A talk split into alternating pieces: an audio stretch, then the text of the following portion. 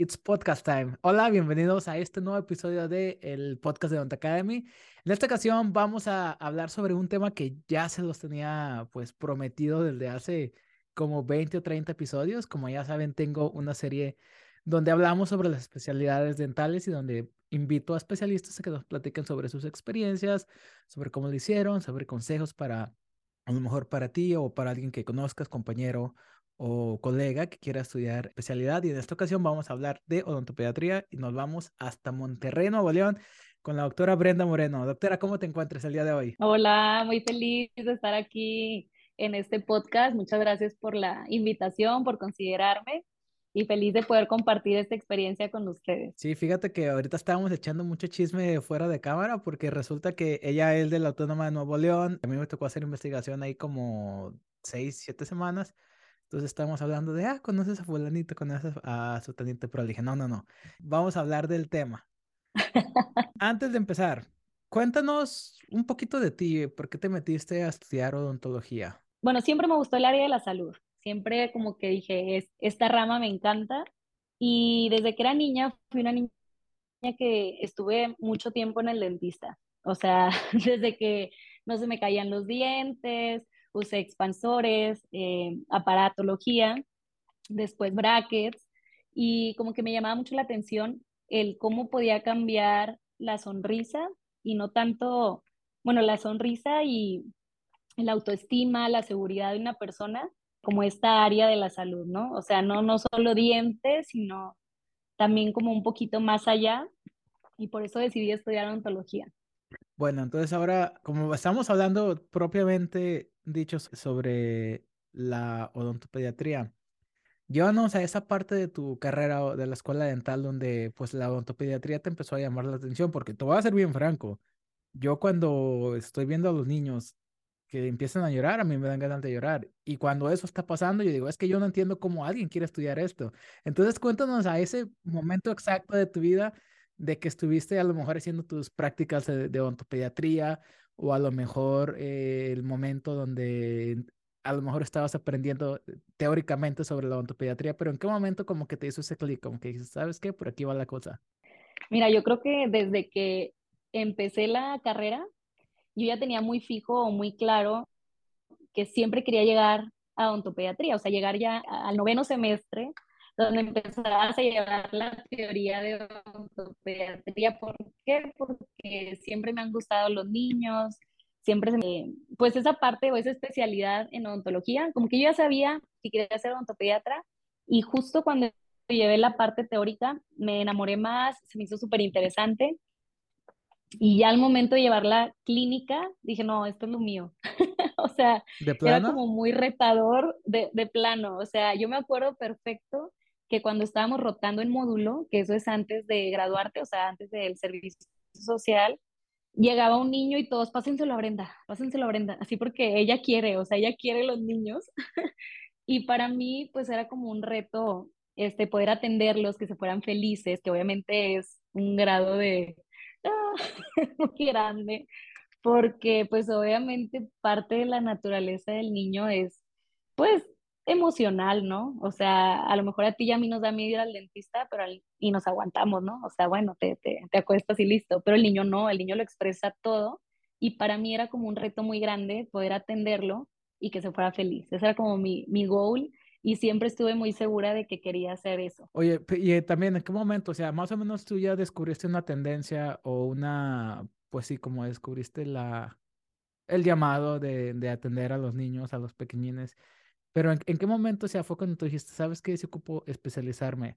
Porque pues hay mucha gente que le gusta la endo, pero no necesariamente quiere decir que se vayan a especializar, ¿verdad? Lo mismo con cirugía.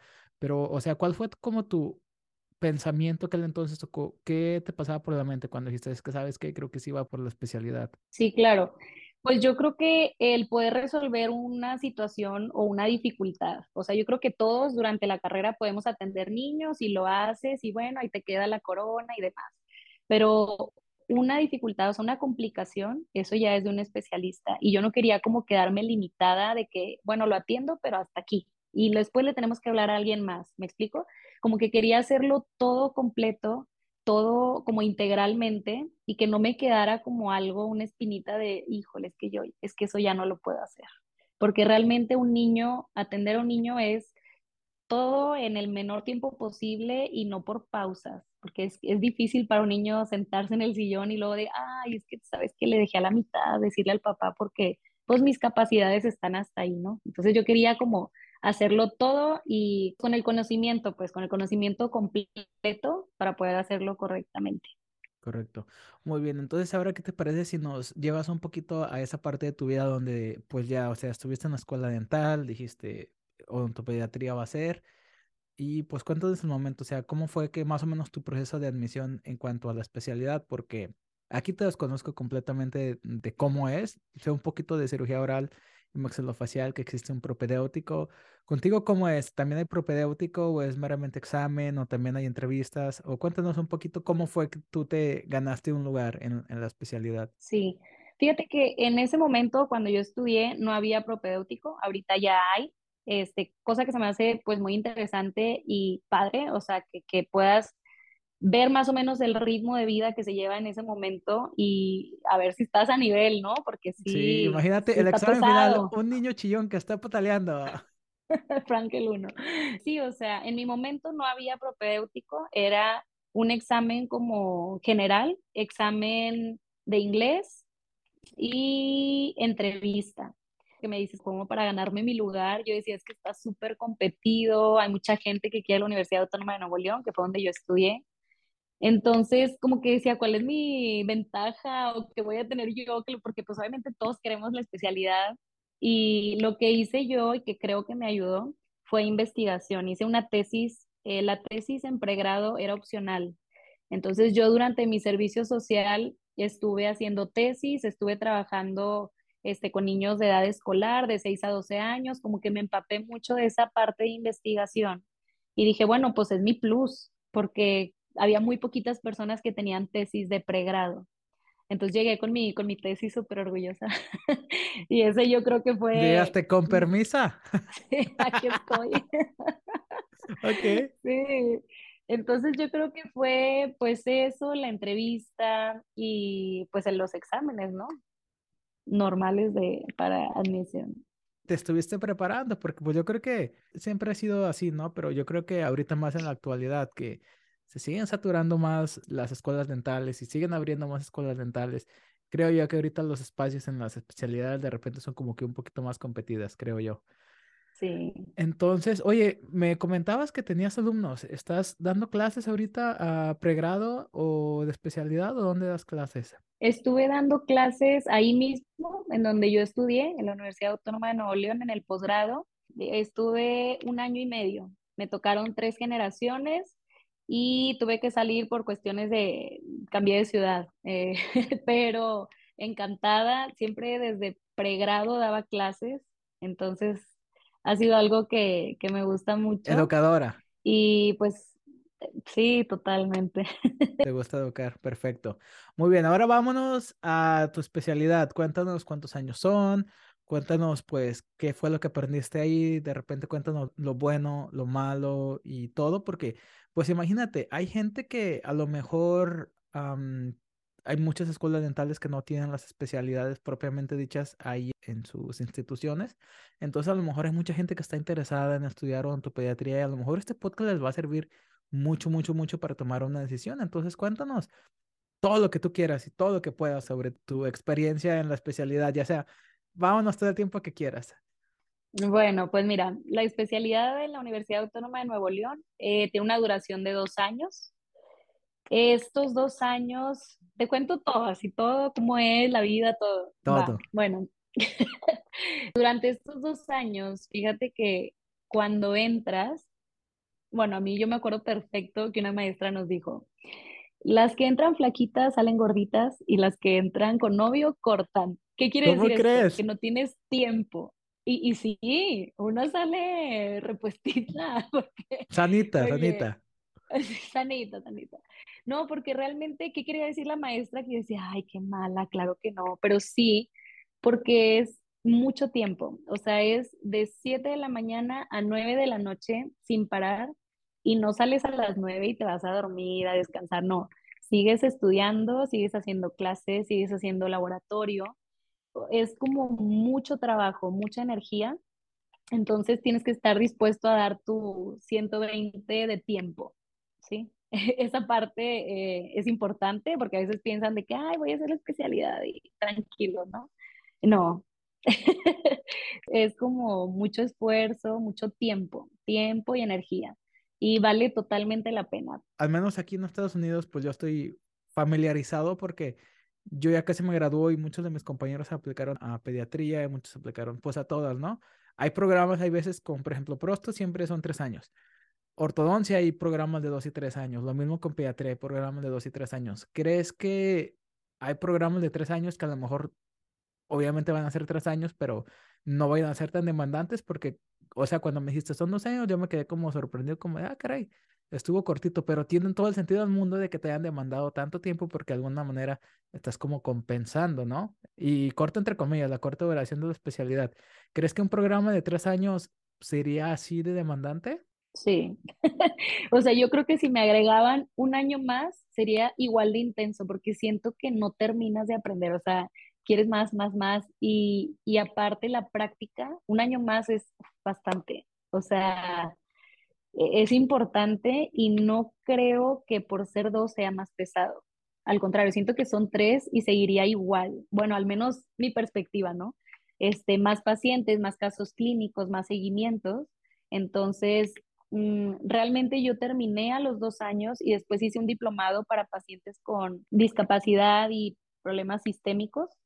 Entonces ahí se me fue pues también otro poquito, ¿no? Y así, o sea, como que siento que si fueran tres, cuatro, te los avientas y, y el tema de tesis en la Universidad Autónoma de Nuevo León es una maestría, maestría en ciencias odontológicas en el área de odontopediatría.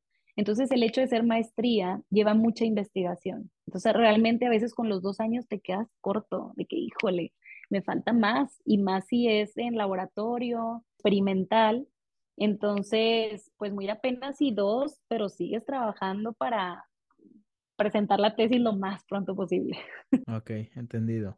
Y ahora hay que hablar un poquito del lado clínico. Obviamente la autónoma o la universidad donde tú estudiaste, pues son clínicos grandes, clases, o más bien el número de estudiantes en pregrado, pues son muchos. Entonces me imagino que había muchos referidos, pacientes pediátricos, que por X o Y mm, conducta o por algo clínico fueron referidos a la especialidad, ¿verdad? Entonces, cuéntanos este cómo fue tu crecimiento, vaya, pues manejar mejor el comportamiento de un paciente hasta cómo fuiste tú creciendo como clínica al proveer procedimientos pediátricos más complicados. Sí, pues yo creo que todos los referidos, o sea, el área posgrado, esos dos años que tú estás ahí, es para reforzar, o sea, esta técnica y luego no, a ver, vamos a cambiar a esta, o sea, es un periodo de entrenamiento, de conocimiento, en el que puedes ir probando, cambiando, haciendo, etcétera. Y pues realmente ahí es donde te vas forjando, o sea, la práctica, pues sí, la práctica hace el maestro. No te quiero decir que a lo mejor en el posgrado ya sabes todo perfecto y bueno, ya probé esto y funcionó muy bien, porque cada caso va diferente y luego llegas a la práctica privada y es totalmente diferente. Desde el hecho de que en el pregrado, bueno, en el posgrado, no entra el papá a la clínica, ¿no? En el, la privada, sí. Entonces ahí cambia toda la dinámica, a lo mejor todo lo que tú ya habías estado haciendo acá súper bien, acá con el papá metiendo presión o súper nervioso, etcétera, tiempos, los tiempos también cambian.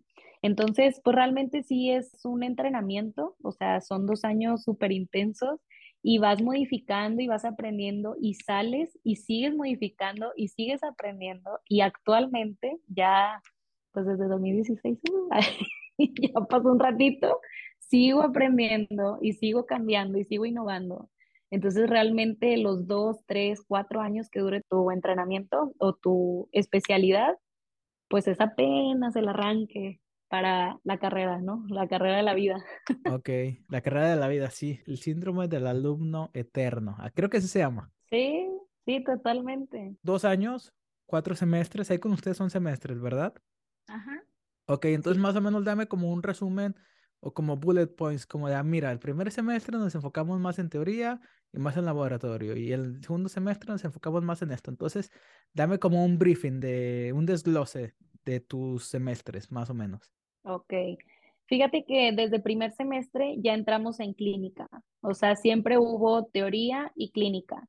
Laboratorio va como poco a poco, o sea, el laboratorio, la parte de ortopedia, porque también vemos ortopedia maxilar, ahí sí el primer semestre es pura teoría, o sea, como reforzamiento a todos los conocimientos que ya tenías de ortodoncia, de ortopedia, etcétera, y más, obviamente ya más específico, más estudios, etcétera. Desde un inicio llevas teoría y práctica, laboratorio yo creo que más específico a partir de segundo o tercer semestre, y yo creo que ya el último, bueno, yo me tocó una rotación en Barcelona, entonces el último estuvo muy padre.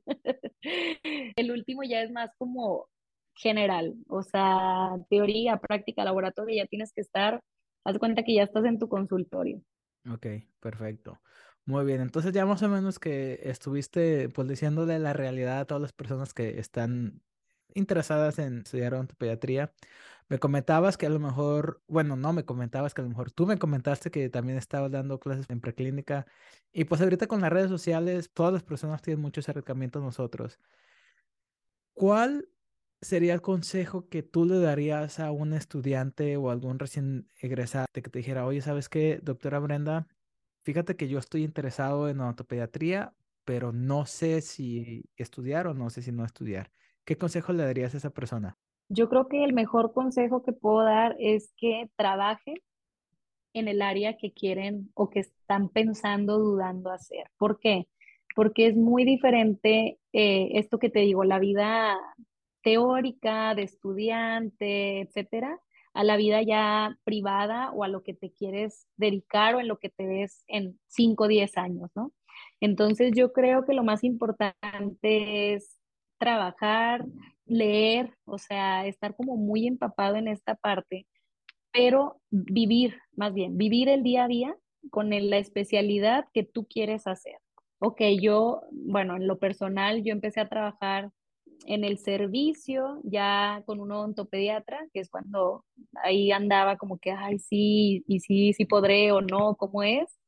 Y luego ya entré terminando el servicio social, pero siento que esa parte de trabajar, dices, sí, sí quiero esto, ay, no, yo pensé que era muy diferente. ¿Me explico? O sea, el día a día, nada de lo que me contaron, nada de la foto de Instagram, ay, qué bonito trabajar con los niños, qué padre, el globito, no, no, el día a día, ¿cómo es?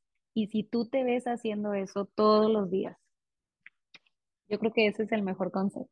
Y ese es un muy buen consejo porque tiene todo el sentido. O sea, ¿cómo vas a saber si realmente eres bueno? Se termina siendo como yo, de que yo era niño y ya a lo mejor tú te sabes a llorar también. De que Diosito, ¿por qué estoy haciendo esto? Yo tanto que estudié para sentirme así como me siento. Entonces, de alguna manera, como para seguir con la pregunta anterior, ¿cuáles crees tú que sean las aptitudes y actitudes que tiene que tener alguien, o sea, como para hacer un muy buen trabajo y generalmente hablando, un buen odontopediatra? Yo creo que debes tener buena actitud, debes de ser muy paciente, debes de ser empático, creativo, ¿sí? Pues yo creo que alegre también, o sea, yo creo que me fijaría ahí en el currículum, porque no me imagino un niño con miedo y una persona seria como, a ver, pásale. Pues no, no, no hace clic. Porque los niños son bien inteligentes, ¿verdad? Ellos sienten, o sea, ellos te, te, tantean, como decimos en mi pueblo. Claro, o sea, puede ser de que, oye, me llegan pacientes de otros consultorios de que no, es que no se dejó y ya he ido a cinco consultorios y no se deja. Y pues realmente todos somos odontopediatras, pero es muy, muy importante el tacto, o sea, cómo transmites tú, cómo te expresas tú con tu paciente, cómo pues sí, cómo te comunicas, hasta tu lenguaje corporal, ¿no? O sea, si imagínate que tú eres un niño y llegas y está una persona así seria, enojona, hasta así casi, ¿no? dices, así, así, como yo ahorita. es como yo ahorita. Sí, o sea, pues no, tienes que hacerlo como un poquito más amigable, ponerte a su nivel. Ahí hay varias técnicas, ¿no? A ver, cuéntanos unos, unos tips. De repente, vamos a hacer una dinámica bien fácil. Danos tres tips que a ti te sirven en tu día a día, o sea, que utilizas diario para atender a niños. Ok, va, número uno, ponerme a su nivel, o sea, desde que llegan, hablarle por su nombre, ¿sí? O sea, no de X, pásale, ¿no? Tal niño, ¿no? O sea, que se siente especial, ¿no? Si tú llegas y, hola Juan, ¿cómo estás? Etcétera, ¿no? O sea, a su nivel, si trae algo en su camisa, de que, ay, ¿te gusta Pau Patrol, no? Ahí ya rompiste el hielo totalmente. A que entrar y pásale el que sigue, ¿no? O sea, algo como muy personalizado al niño.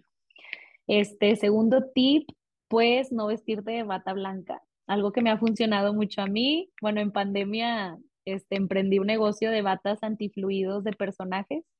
Entonces, eso ya estás del otro lado, porque desde que llegan, siento que, bueno, han de pensar como, ay, mira esta botarga, o no sé, como que, este, mira Wonder Woman, y hasta ya, o sea, llegan y ya está feliz porque, oye, qué padre que me va a atender Wonder Woman. O sea, no es una doctora de bata que me va a inyectar. ¿Me explico? O sea, rompe el patrón. Como que de alguna manera la sociedad y por el que estamos chiquitos, de que nos llevan, porque yo, fíjate, yo sí recuerdo que destraumaticé en la clase de anestesiología, de que yo sí me acuerdo que veía como a una señora con bata blanca, o sea, como una enfermera y pues yo de niño sentía como pavor. Claro, Entonces me imagino es que desde ahí. Ajá. Entonces me imagino que el hecho de, de romper ese ciclo y ya como que, ah, sí, aquí qué, o por qué, o por qué anda vestida de rosita, o por qué trae figuritas en la bata, ¿no? Claro, siento que eso ya es una parte amigable para el niño, porque obviamente identificas vacunas, doctor, bata blanca. Entonces, yo me acuerdo de hecho desde el posgrado que nos decían, es que ustedes no son payasos, son profesionales de la salud que atienden niños. Y como que me quedó muy grabado eso, pero dije, a ver, no soy un payaso, pero si yo lo puedo hacer feliz, no me importa. bueno, a mí en lo personal, yo me puedo poner lo que tú quieras, con tal de que el niño sienta esa confianza. Me puedo, no sé, de las batas tengo todos los personajes, ya son 50 diseños diferentes que he estado como innovando para que ellos sientan, oye, Batman, eh, Paw Patrol, el que tú quieras, Encanto, ¿sí? La más nueva. Entonces, pues no importa, a lo mejor dices, oye, o no sé, no sé qué pensarán los papás de que esta Mirabel de Encanto me está dando un plan de tratamiento, pero el niño está feliz, o sea, como que, pues no el respeto, pero va, no, no, no importa, a mí en lo personal no me importa traer X personaje, X gorro llamativo, colores fosfo, lo que quieras, con tal de que mi paciente esté a gusto y eso va a llevar a que coopere en mi tratamiento. Entonces, bueno, eso siento que es un buen tip, como estar amigable a la vista para los niños. Y la otra muy importante es estar en el mismo canal con el papá.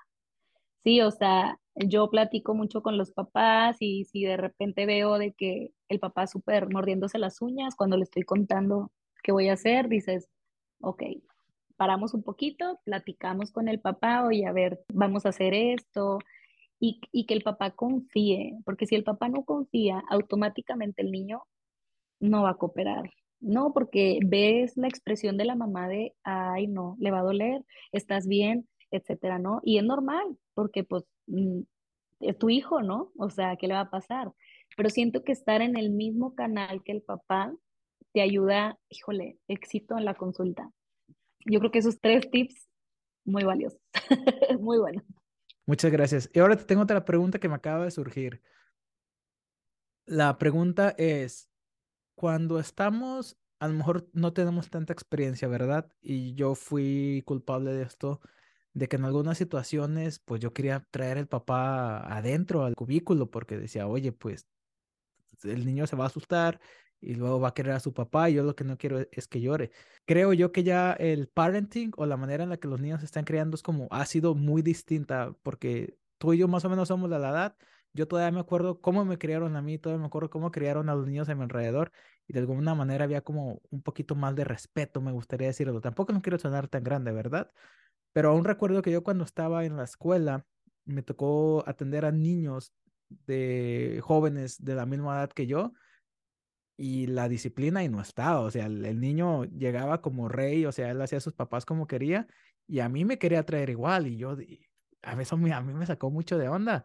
Entonces cuéntanos un poquito, o sea, con papá, sin papá, y cuando de repente tenemos un niño que no tiene respeto por sus padres, ¿cómo nosotros vamos a poder demandar pues ese respeto de perdido que, que se comporte, vaya? Mira, a mí me enseñaron en la especialidad que el papá va afuera porque si el papá está dentro puede modificar el comportamiento del niño. O sea, a veces que con papá o mamá, y como que se chifla un poquito, por así decirlo, porque aún no estás haciendo nada y ya como que, como sienten esa seguridad con el papá, pues no me dejo porque no quiero, no tengo ganas. Eso me enseñaron a mí, pero yo saliendo, a mí me gusta tener al papá dentro del operatorio. ¿Por qué? Porque siento que cuando es por tema del niño, o sea, de que, oye, no le está doliendo, no estoy haciendo nada. Imagínate tú como papá, bueno, ahorita yo ya soy mamá, ya estoy no manches, qué bueno que lo hago así. ¿Por qué? Porque como papá te genera mucha seguridad ver lo que le están haciendo a tu hijo. Sí, o sea, imagínate que tú estás en la sala de espera y tu hijo está en un grito, que ya lo están lastimando.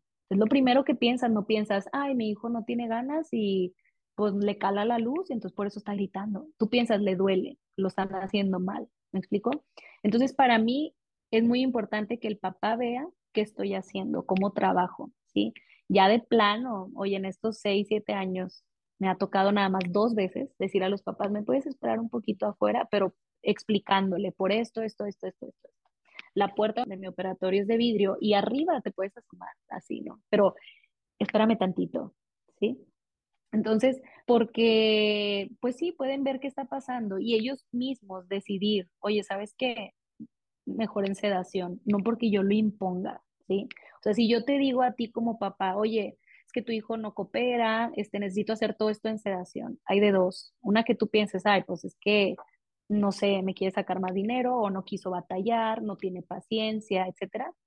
A que si tú mismo ves, oye, el niño se está estresando demasiado, está llorando, está sudando, oye, híjole, ¿se puede lastimar? Ah, bueno, claro que sí, si es mejor, vamos, ¿me explico? Y el tema del respeto me ha tocado pacientes, yo creo que los niños son un espejo. si no lo tienen en casa, pues en el dentista, ni en la escuela, ni en donde tú quieras, ¿sí? Entonces me ha tocado como esos niños de, a ver, bájale a la tele. Y yo. Como demandando, ¿no? Como ni preguntándote. A ver, bájale.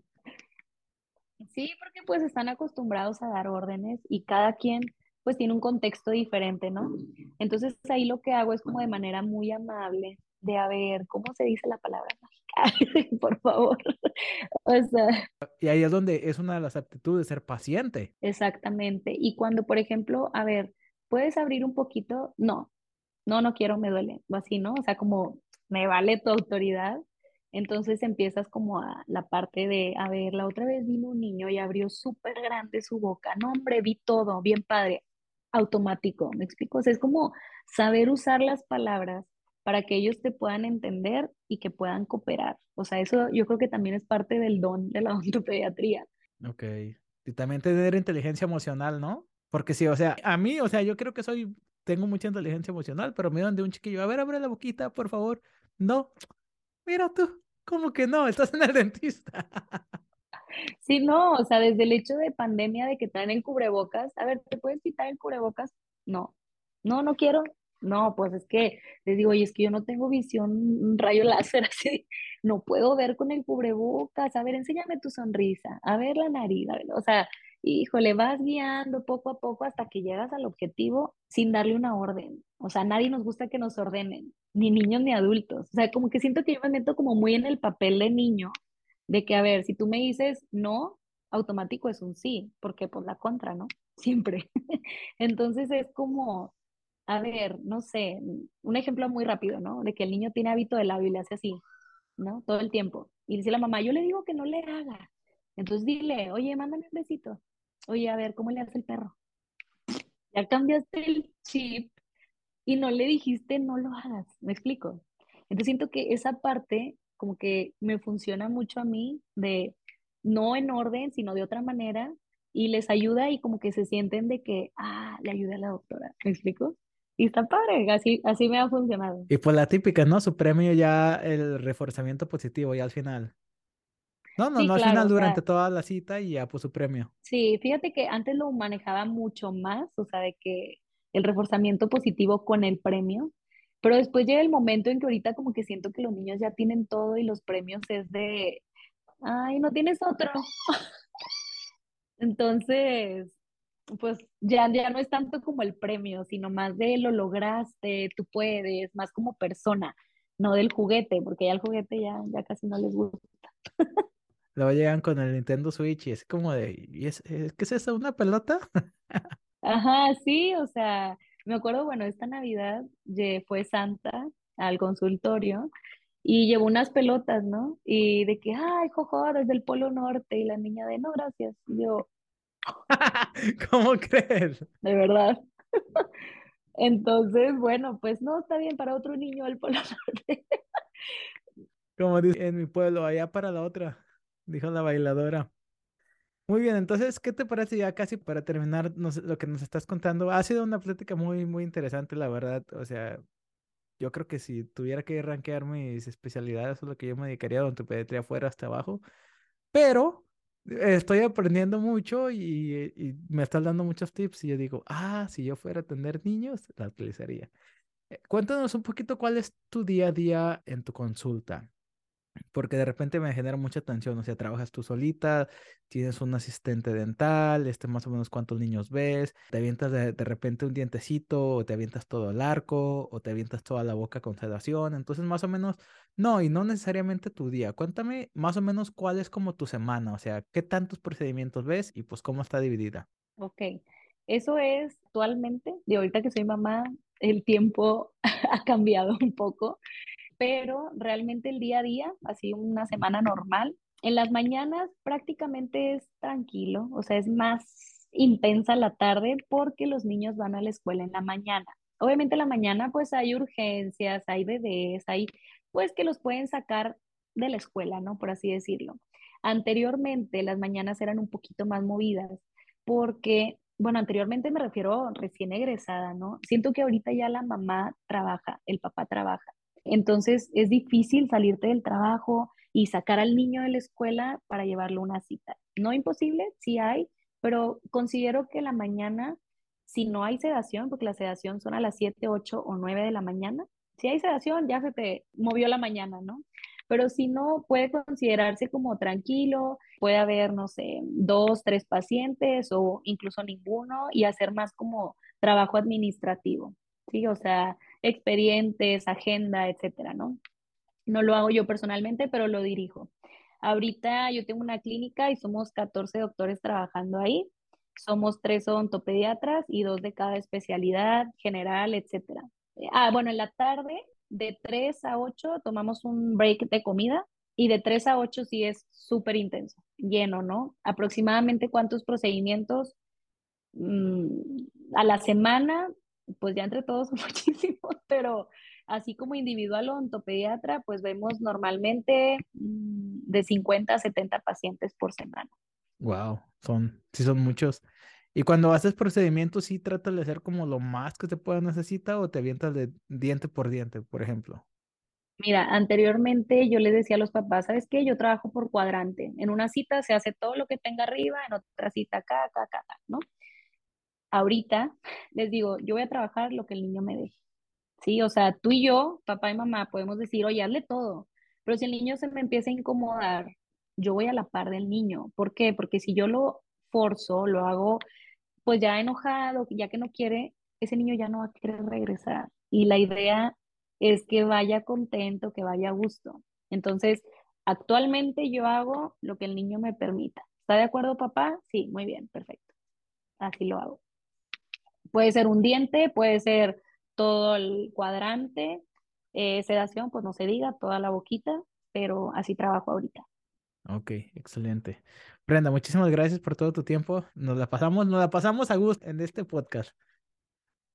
Sí, qué bueno, muchas gracias este, por considerarme. Yo encantada de compartir, como te decía en un inicio, pues esto, esta experiencia, poca o mucha que tengo, este, con ustedes o con estudiantes que estén como pensándola. Aquí estamos. Perfecto. Entonces, todas tus redes salieron a lo largo de todo este episodio. Seguramente va a haber una o dos o tres o cinco personas que te van a mandar mensajes, ¿sale? Claro que sí. Muy bien, entonces pues ahí lo tienen amigos, la doctora Brenda, pues ella nos dio todos los tips, nos dio sus consejos y nos contó su experiencia estudiando y su experiencia como odontopediatra y pues nos vemos en el próximo episodio. Nos vemos en el próximo. Adiós. Hasta luego.